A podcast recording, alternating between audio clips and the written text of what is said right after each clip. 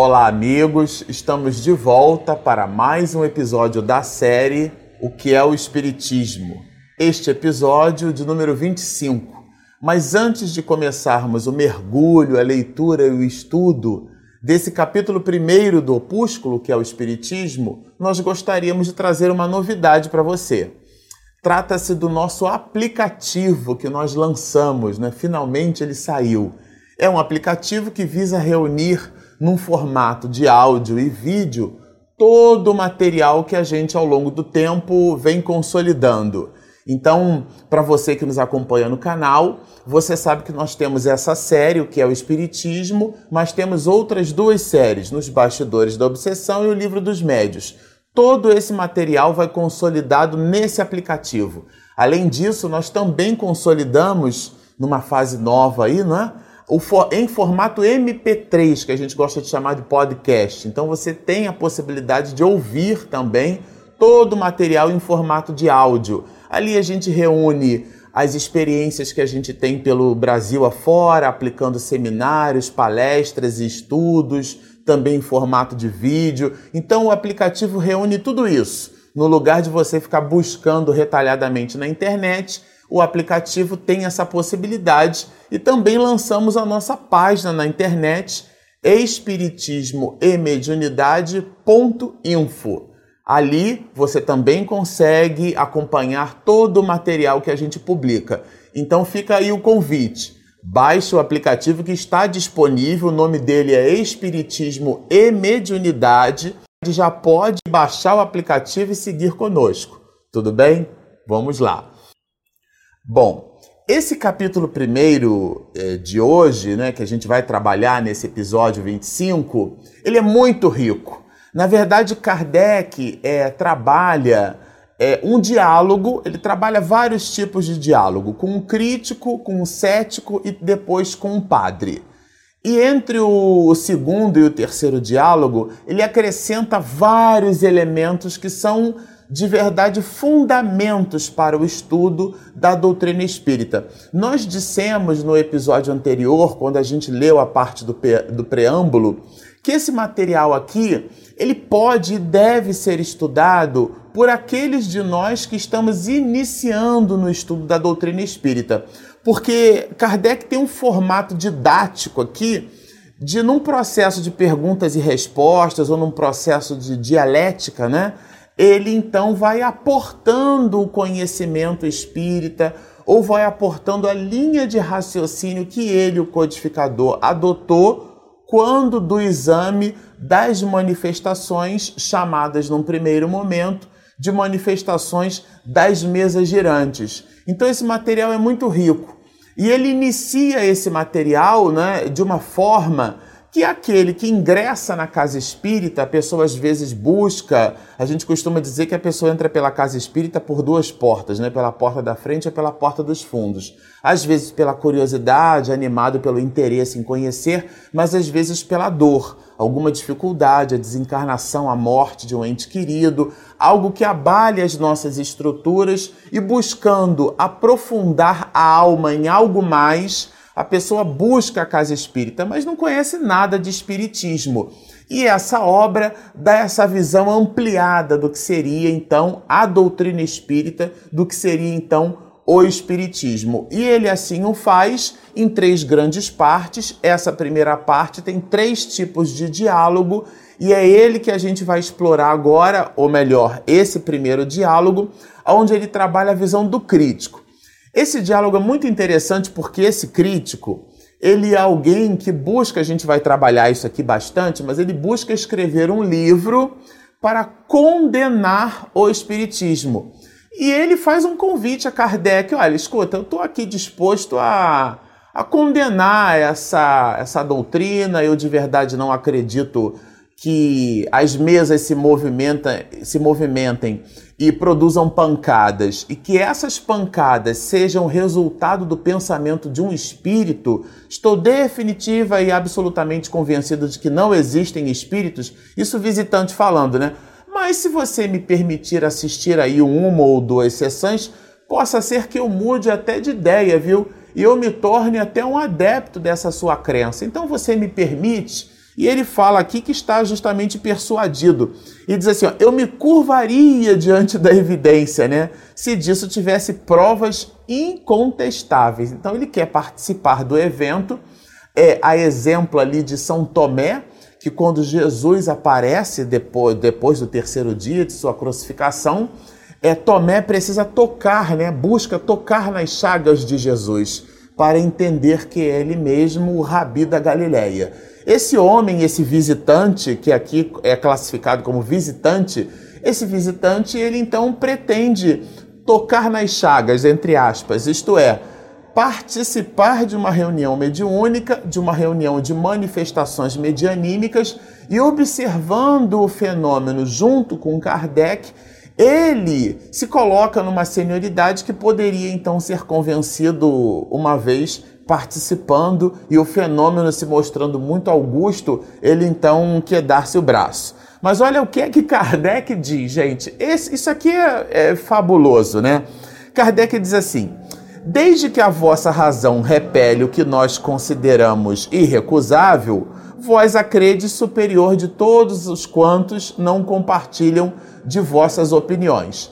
Aqui é bem curioso porque é o codificador dizendo: você já tem uma ideia preconcebida. Então o teu ponto de vista é o seguinte, né? É num primeiro momento, e psicologicamente alguns de nós assim muito fazemos, quando alguém nega alguma coisa, essa pessoa coloca um grau de superioridade na negação sem estabelecer nenhum contraponto lógico para essa mesma negação. Kardec vai trabalhar isso aqui. E ele diz assim: longe de mim o pensamento de duvidar do vosso talento e a pretensão de supor minha inteligência superior à vossa. Porque ele não está aqui, não é simplesmente uma, uma vamos dizer assim, uma queda de braço intelectual. Kardec se coloca numa condição que ele não está disposto a fazer esse tipo de prosélito, mas o homem, o visitante, ele insiste. Entretanto, se conseguisses convencer-me, olha só, gente, o homem está aqui disposto a receber de Kardec algum tipo de convencimento e a porta de entrada seria participar de uma reunião mediúnica, né? reunião de manifestações de efeitos físicos, mas são reuniões mediúnicas. E ele então, se você me der aí a, a possibilidade de me convencer, conhecido que sou como antagonista das vossas ideias, porque aqui no diálogo deixa claro que era um homem meio que conhecido por Kardec, né? Antagonista, quer dizer, não concordava com as ideias que Kardec aportava. Vamos lembrar Vamos lembrar que essa obra aqui, ela vai publicada pelo codificador é, depois do lançamento do livro dos Espíritos, que foi um boom, e depois do lançamento do livro dos Médiuns. Então é uma obra que ela foi construída por Kardec para dar condição das pessoas estudarem essas duas obras primeiras que fazem parte daquilo que consideramos o alicerce, aquilo que no movimento espírita chamamos habitualmente de Pentateuco kardeciano. Então já existiam obras publicadas pelo codificador e ele lança essa terceira, que a gente não destaca como sendo o, o Pentateuco, porque o conteúdo que a gente vai aqui estudar está todo ele no livro dos Espíritos e no livro dos Médios, tá certo? Somente por esse motivo, mas é um desdobramento desses outros dois. Então o homem, ele já conhecia essas obras, faz perceber depois que não tinha a leitura dessas obras, não tinha o estudo dessas obras. Era a, a, o ato de criticar simplesmente por criticar. Mas Kardec diz assim: olha, lamento, caro Senhor, porém não tenho o dom de fazer milagres porque, olha, pode ser até que você consiga me convencer, viu? Faça o milagre de me convencer. E Kardec diz assim: olha, milagre não é comigo, né? Julgais que uma ou duas sessões bastariam para adquirir desconvicção?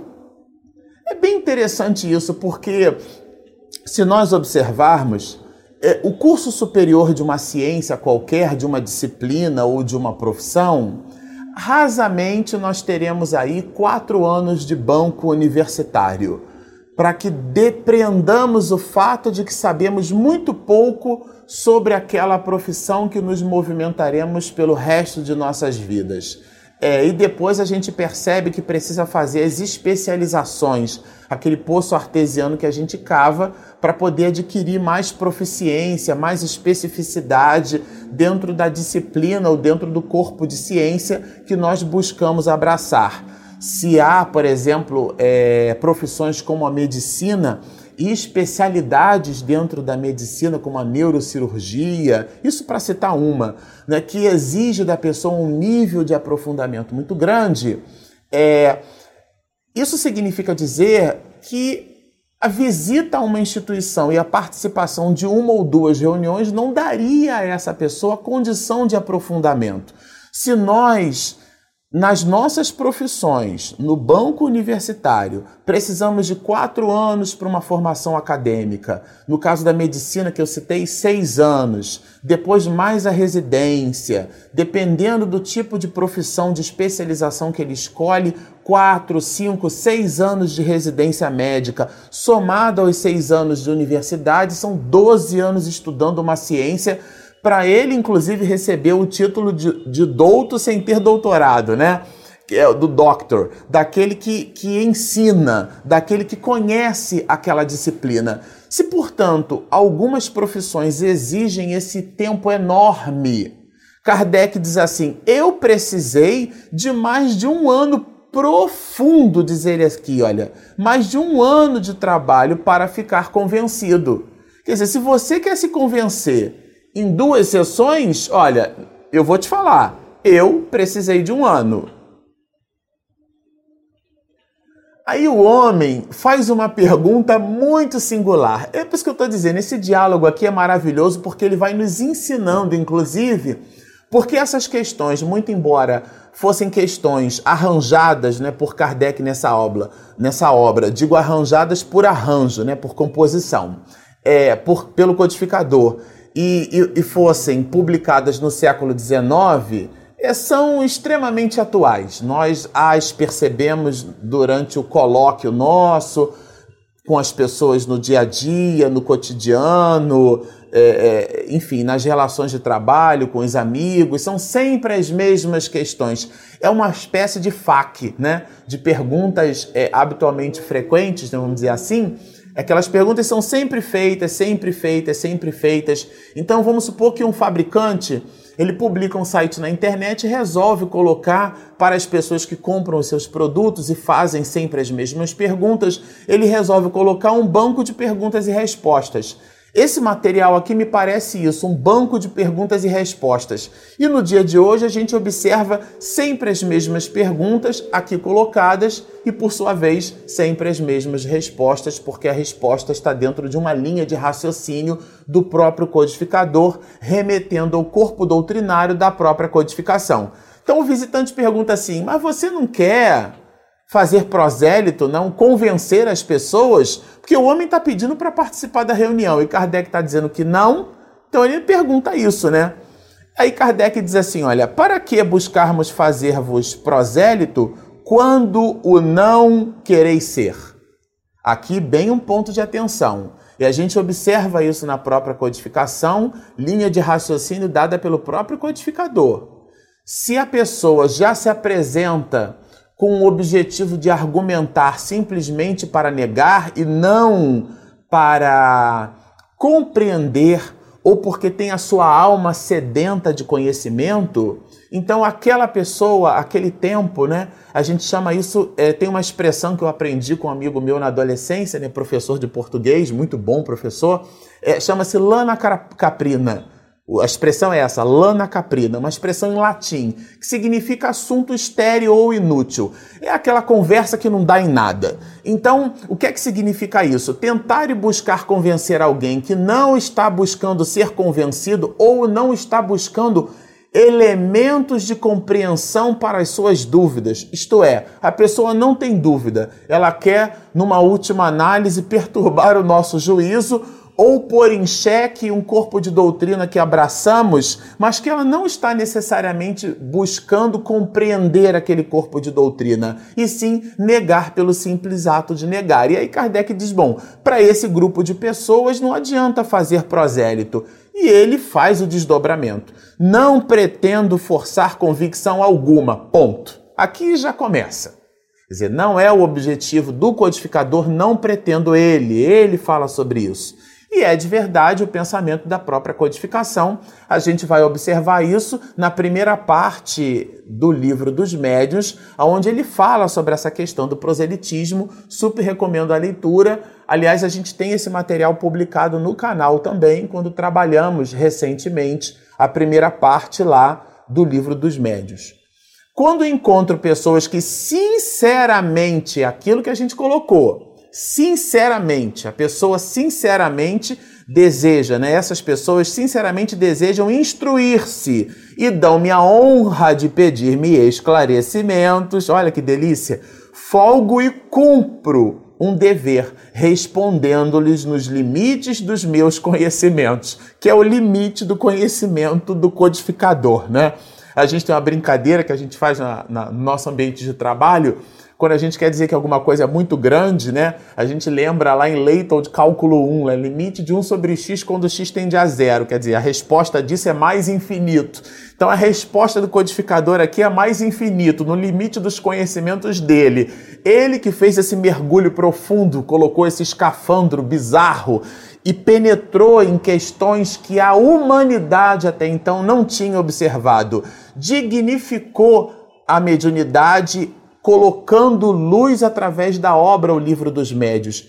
E dentro de um tratado filosófico e parapsicológico que dividiu o pensamento da humanidade do ponto de vista da, da mediunidade entre antes e depois dele, constrói a obra no esforço hercúleo nessa segunda edição, do francês para a língua portuguesa. Estamos falando do livro Dois Espíritos todo ele construído por Kardec, a forma metódica como ele concebeu a obra. E aqui diz assim: no limite das minhas possibilidades, no limite dos meus conhecimentos, é de verdade mais infinito.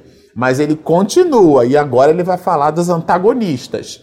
Quanto aos antagonistas, aqueles que são contrários ao espiritismo, porém que, como dizer, inclui o homem nesse contexto, tem convicções arraigadas, não tenho um passo para delas arredá-los. Olha, atento, aqui é grande o número dos que se mostram bem dispostos para que possamos perder o nosso tempo com aqueles que o não estão. Então aqui o codificador deixa bem claro: vamos consumir as nossas energias com quem está, na verdade, buscando o copo d'água para saciar a sede da alma. Aqueles que estão buscando no diálogo simplesmente palco para projetar o ego, não está escrito isso aqui, mas está escrito, né? Vamos combinar. Aqueles que buscam o diálogo para projetar o ego e que têm como pano de fundo o questionamento dos princípios da doutrina espírita, para essas pessoas, absolutamente Kardec não consumiu o seu tempo e isso é um ensinamento para nós. Dá-nos a entrever que também não deveremos consumir o nosso tempo ou colocarmos ali a apostos com debates, com questões que geram irritabilidade, geram dissensões, discórdias, animosidade, rixa, briga. E existem pessoas que se afastam umas das outras em ambiente familiar por conta de discussões voltadas à religião ou a princípios religiosos. Eu me lembro muito bem é, o, o, no livro Testemunhos de Chico Xavier, um episódio com Chico, né, em cima de uma pessoa que apresentava ao mesmo tempo, né, em fases diferentes, vários tipos de patologia. Era uma mulher e o homem não sabia mais o que que aconteceu. Enfim, a situação, a mulher é levada até o Chico e ele faz uma prece daquelas fervorosas que contamina positivamente todo o ambiente, aquele cheiro de éter, aquela condição espiritual diferenciada todo mundo fica num estado choroso, aquela, aquele grau de emotividade benfazeja, e a mulher se sente curada. E no final do diálogo, Chico diz assim: É, olha, o seu avô está aqui, referindo-se ao marido dessa senhora que apresentava essas patologias, né? ou a exacerbação das patologias, porque ela apresentava, por exemplo, evidências de que estava com câncer, fazia os exames não tinha câncer, ela, ela como leucemia qualquer outro tipo de patologia cancerígena, né? Então ela apresentava uma doença qualquer, fazia os exames e nada. E essa que era a grande dificuldade, isso se arrastou por muito tempo e depois eles ficaram surpresos porque a mulher recobrou o juízo, recobrou a senioridade, recobrou a alegria, a esperança ali. O marido ficou muito surpreso. E Chico, percebendo o homem atônito, assim, surpreso, feliz, diz assim: é, estamos percebendo a presença do seu avô aqui. E ele era maçom e pede para que você continue na maçonaria. Eu achei isso assim brilhante. Quer dizer, o espiritismo não pede que ninguém mude seus princípios. O objetivo da doutrina espírita nesse processo da redenção da humanidade é a transformação do homem para melhor. Então, se você tem um cunhado, o irmão, a irmã, às vezes amigos no movimento espírita dizem assim: ah, eu não pude trazer minha esposa porque ela não é espírita, ou meu filho não concorda com o que eu faço. De verdade, isso não é importante. O mais importante é óbvio, né, gente, que se você puder ter o seu rebento, o seu familiar, você casou, a sua mulher é a sua companheira de jornada para o resto da vida, tê-la ao seu lado num ambiente em que você busca movimentar as suas propostas religiosas é maravilhoso. Mas se ela não pensa como você, ela pode agir como você. E é isso que faz a diferença. E a tese não é minha, não. Meus discípulos serão reconhecidos por muitos se amarem. Então, de verdade, não é o como pensamos que determina o que somos do ponto de vista espiritual. É o conjunto de valores que colocamos no mundo, é o conjunto de ações. E para isso, então, Kardec nos dá a dica para fugir desse tipo de diálogo que não tem a proposta de modificar a pessoa que propõe o diálogo, mas sim a proposta, de novo, de usá-lo como um palco para a exacerbação do ego e tendo como pano de fundo a crítica à doutrina espírita. Bom, nós ficamos por aqui, felizes pela possibilidade do estudo, como vocês observam, é um material denso. Essas perguntas e respostas, na verdade, esse diálogo que há entre esse primeiro personagem que Kardec chamou de participante, ou melhor, de visitante, e ele mesmo, Allan Kardec, é um diálogo muito rico. Ele aqui faz proposições filosóficas do mais alto teor que a gente vai trabalhar. Recomendo a você a releitura desse material para que estudemos juntos. Se você, esse é o primeiro vídeo que você está assistindo, Super recomendamos que visitem os anteriores porque a gente tem uma noção de continuidade. Senão você abrir o livro assim quase que no meio e está acompanhando a leitura sem o prólogo consistente que trabalhamos anteriormente. E por último, e não menos importante, fica o convite para que você continue conosco. Se você então ainda não se inscreveu, inscreva-se baixem o nosso aplicativo que está disponível nas lojas agora nesse momento na Google Play para a plataforma Android. Sigam-nos e muita paz.